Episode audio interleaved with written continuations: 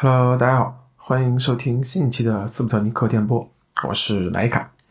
和第十七期节目一起到来的还有炙热的天气，嗯，现在走在路上都需要寻找阴凉的地方行走了，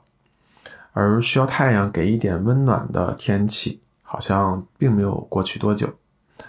本周发生了大家都知道的事情，就是我国的载人航天飞船啊前往。啊，宇宙空间站的神舟十七号啊，做了三个月的飞行任务之后，现在已经圆满的回到了地球。啊，就是三位航天员在周六的上午，并且非常巧的是呢，在本周也观看了一部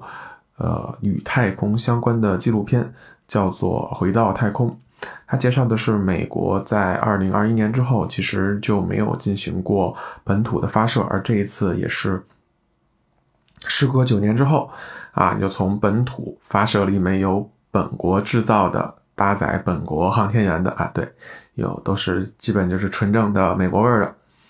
啊，这么一次发射，嗯，它记录了这次发射的前因后果，但还有一些补充的资料。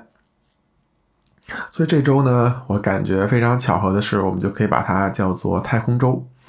啊，所以结合这部纪录片呢，我想聊聊。首先，这部纪录片给我整体的一些感触，还有它背后的这个马斯克和他的 SpaceX 做了什么事情，然后呢，给我们的这种启示啊，或者说是感受等等。好，所以呢，我们就开始本期的话题。首先，我觉得应该先从纪录片本身来聊的话，就不得不提这个纪录片的导演。在看完全片之后，我才去了解了资料。啊，发现这部《回到太空》的导演其实是奥斯卡最佳影片《徒手攀岩》的导演，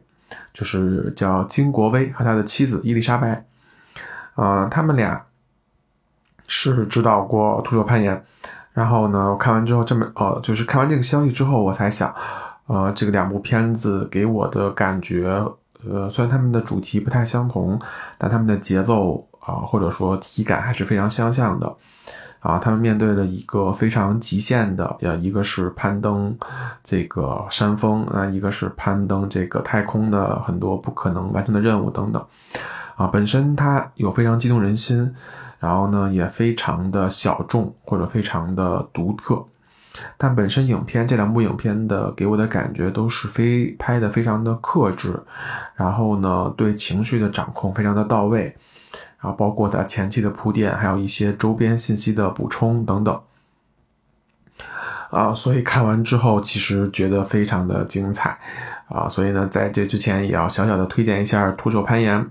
啊，这部纪录片是非常棒的。啊，这部电影其呃纪录片其实也在呃国内的影院上线过，啊，如果有机会的话呢，希望在后面的机会后面的节目当中可以和大家再聊聊这部。纪录片。那我们说回这周看的这部，嗯，这本这个纪录片开始的时候，它是聚焦在，嗯，前面说到了是二零二零年这次本土发射的航天飞船，呃，将本国的航天员送上了太空。啊，它开始的时候其实对准的就是美国的航美国航天局，嗯，常说的就是 NASA，它其实是全球非常。顶尖的了，在各国来说都是非常顶尖的，或者知名度非常高的一个航天机构，啊，这个机构其实在冷战的时候，它和苏联就是展开了非常精彩的这个太空竞赛，啊，就是你发射了人造卫星，那我也要发，啊，你开始了送上人，那我可能就要登月，对对，所以说呢，这个美国的历史或者说 NASA 的历史，它其实是一部非常辉煌的历史。然后影片其实也说了，就是在这个辉煌走到了现在，面临着比如说经费的问题呀，包括说，啊，已经没有了这个太空竞赛的或者说这种呃背景，那大家对它的热情就不高了。然后同时也有一些其他问题。那现在呢，就是 NASA 很多的这种载人的任务，它其实是转包给俄罗斯，就是说我给你一定的钱，然后我每每次送多少航天员。你帮我送上去，对吧？那其实作为一个我们印象当中传统的航天大国，其实这是有点怎么说呢？小耻辱，或者说，呃，嗯，挺肯定是跟辉煌的时候是没法比的，对吧？它其实。啊，还是非常的令人唏嘘的。然后里面呢，其实有一些工作人员也非常的戏谑啊，就是说这种说啊，现如今呢，我们给我们在美国，如果你想立志成为一个航天员的话，那我给你的第一个建议就是啊，学好俄语，感还是就是非常有自我嘲讽，就是这这种感觉。那接下来呢，影片就引出了这个所谓的主角，就 SpaceX，还有他这个创始人马斯克。所以，嗯，当然也有人戏谑的说，这部影片其实是这个 SpaceX 的呃企业宣传片对，哎，啊，所以呢，但是我觉得这么说其实也没错，因为这部影片或者说这次，呃，就是复兴也好吧，它本次主导的其实就是 SpaceX，对吧？它而且它背后的其实也说也是说了，这个 NASA 在决定不自己发射之后，其实当时还是奥巴马执政，那他就公布了一个这个传这个这个一个类似的计划，就是说我把我的这个技术会进行这种啊下放给民民营企业，那那可能我的一些订单也要用外包的形式，但即便这样啊，就是他们已经外包了，但是。他们的计划还是依依旧非常的那个，非常的宏大，说我们要多少多少年登月，多少多少年去火星等等，啊，然后呢，呃，这个时候，呃，这个这个啊，SpaceX 作为这个主角就登场了，大概是在二零零一年的时候，嗯，大概是在二零零一年的时候，他登场了。呃，除了这个登场部分，我们先说。它的成功，SpaceX 成功本身，它也催生出了很多相关的企业，或者说有钱的这种富豪来加入这个太空这个领域。比如说我们比较熟悉的，像亚马逊的贝索斯，他创立了蓝色起源；还有像传统的，比如波音呀，或者等等，还有一些军呃做军军事的这种公司。它里面其实也给了一个角度，就是说，如果你啊现在不加入这个航天这个产业的话，那可能就是你这个公司第一就是可能没有理想，第二可能你这个创始人就不够苦。但我觉得这些企业，你无论是说它跟风也好，或者说单纯的哎我就想要政府的这个预算也好等等，还是说我只是为了做一个啊很酷的企业形象。那我觉得这些其实它背后都会催生相关的人才，或者说相关的产业的发展，对吧？我觉得这个是这个计划，或者说这个现象很正面的作用啊。当然也有一些声音也说到了，就是 SpaceX 的成功啊，或者说它其实只不过是这种 NASA 的技术的一个下放，或者说是就是本身吧，其实没什么，说白了。嗯但我觉得如果，呃，真正的看过影片或者说了解背后的话，啊，其实当时他们的处境也好，或者说，啊，投入也好，就是跟大家想象的还不太一样的，啊，无论是创始人投入了很多个人的资产，然后也屡次失败，呃，然后直到最后已经炸了三枚火箭之后，第四枚才成功，然后才拿到了一些那个政府订单。然后后面呢，呃，也非常的就是令人呃惊讶的做了这个可回收的系统，就是一级火箭的回收猎鹰九号，然后包括研究呃新的这个载人的飞船龙飞船等等。啊，其实本身它这个做法里都是挑战权威和这个固有印象的，在里面影片里其实也有一些。呃，小的片段来描述了这部分的情况啊，所以我觉得，嗯，呃，其实影片当中，其实作者也给了一个视角和解读，说就是为什么说啊，NASA 不做了，然后给给这些民企做，然后 SpaceX 怎么成功？对，啊，他的角度是这样的，他说，其实呃，目前在这种官僚体系或者说政府体系里啊，大家是非常惧怕失败的，所以要。特别严格的演算呀，要模拟呀，然后比如说你的钱还要经过各种的扯皮呀，然后但凡失败的话，就会呃遭受很多的非议等等，啊，所以你要做到万无一失，所以他们的呃成成本还是非常高的。但是作为私私营企业或者是 SpaceX，它本身它就会遵守我们之前可能会介绍到的一些原则，比如说啊，那我会多去的多去尝试，多去试错，对吧？那我从失败和这个教训里去成长，嗯，所以呢，我觉得这件事情就说，如果如果说。你让我举一个例子来诠释什么叫做冒险家，那我觉得 SpaceX 就是一个最好的诠释，就是他不会放弃，然后乐观的去面对失败，然后以失败为前进的这个动力或者说基础。啊，那我觉得当然本身其实私营企业呃下发技术啊，然后政府采购这件事情本身。它也是不能回避的，或者说它也是这个模式能够走下去重要的一环。那但是我觉得它其实是一个，我们不应该说啊，NASA 没用了，或者说 SpaceX 不怎么样等等。我觉得它我们更多的要从呃这个合作形式上来说啊，它的好处，比如说对政府来说，第一，它可能说我缓解了一些这种审核呀流程上的一些问题，那我的组织可以变得更高效。啊，然后呢，嗯，我这个我不用，就是每次都冗余的这个流程啊、审报啊等等，它其实是降低了一个它内部的一个呃成本，对吧？那对于私营企业来说呢，那我如果有企业订单，就企业订单，它首先它很大，第二它逃单的概率很低，对吧？所以呢，相对来说是更有保证的。对于这种。啊，需要长期投入，或者说，呃，有一定国与国之间门槛的这种技术来说，其实也非常适合，对吧？所以我觉得它是一个双赢的局面，而且它这个成功，其实，呃，也可能会催生更多的领域，呃，或者更多的国家来尝试这种模式。所以我觉得这是一个，呃，很好的例子。我觉得可能也会在很长的一段时间内，作为各国或者说各个学校的一个。呃，研究的范本，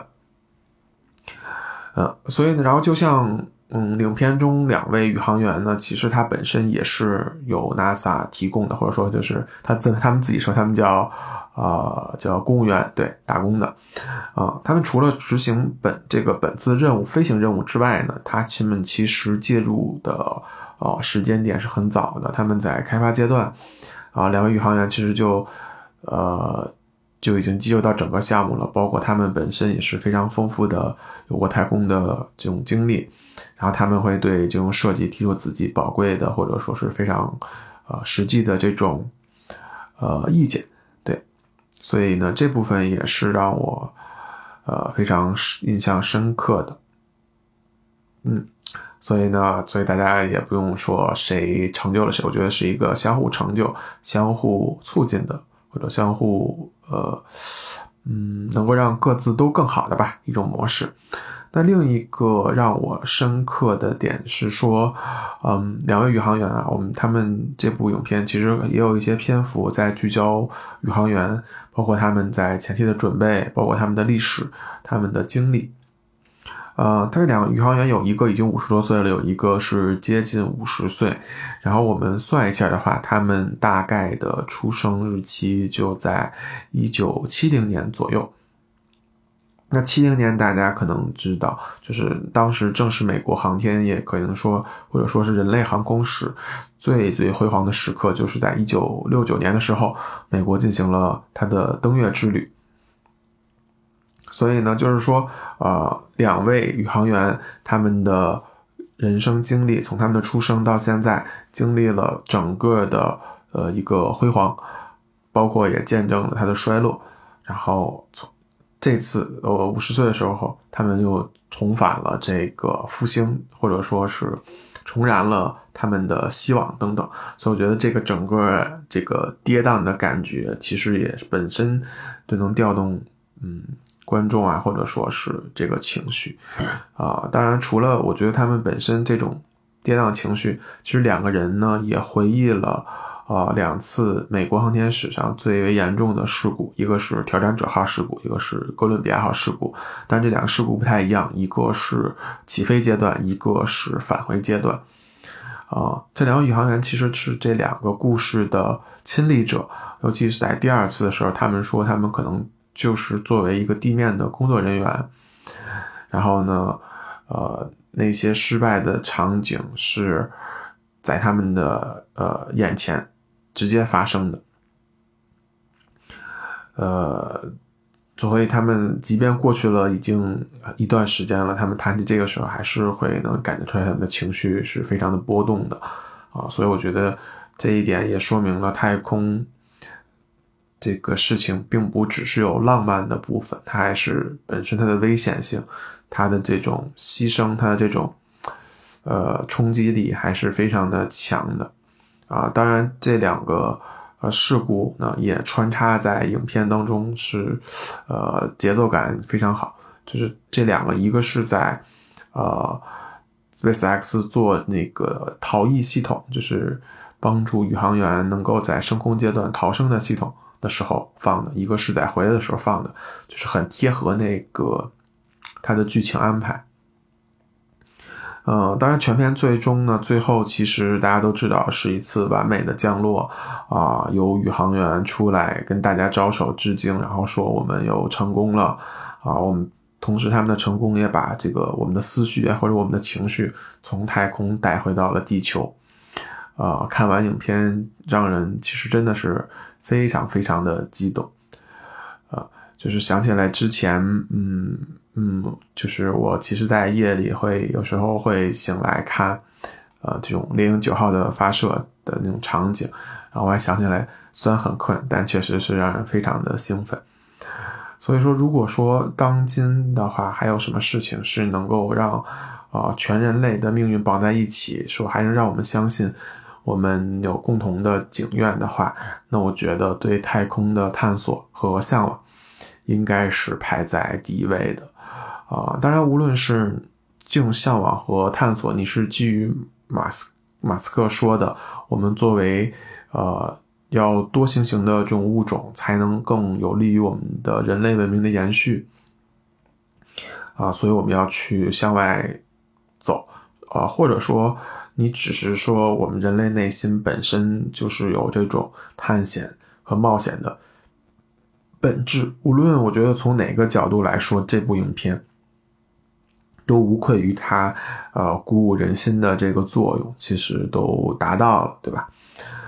嗯，当然，影片里也也说了，那些包括马斯克，包括那些航天的人说，他们当年对太空感兴趣，可能就是一些简单的书籍，一些当时的科幻的电影，对，就是在他们的心中埋下这个种子。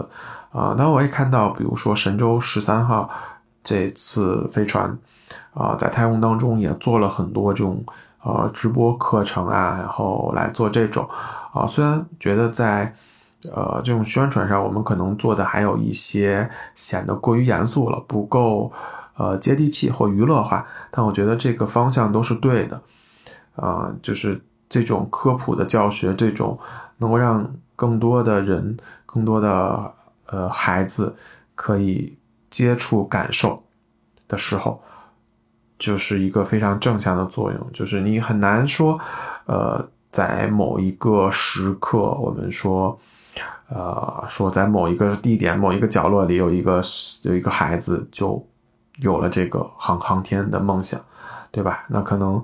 呃，再过几十年，等再发展的时候，在二零四零或者五零年的时候，那可能现在那当时的飞行员现在可能就在十岁左右，对吧？就是一个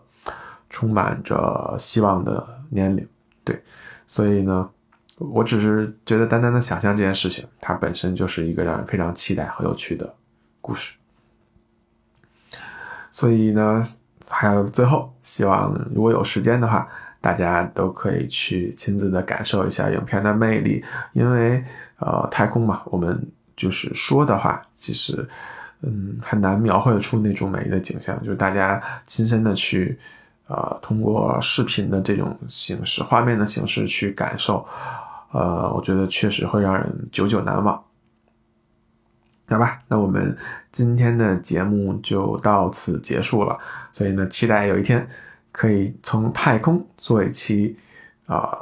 节目，啊成为真正的斯普特尼克电波发给大家。我觉得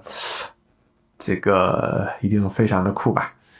好吧，那就这期到此结束，我们下期再见，拜拜。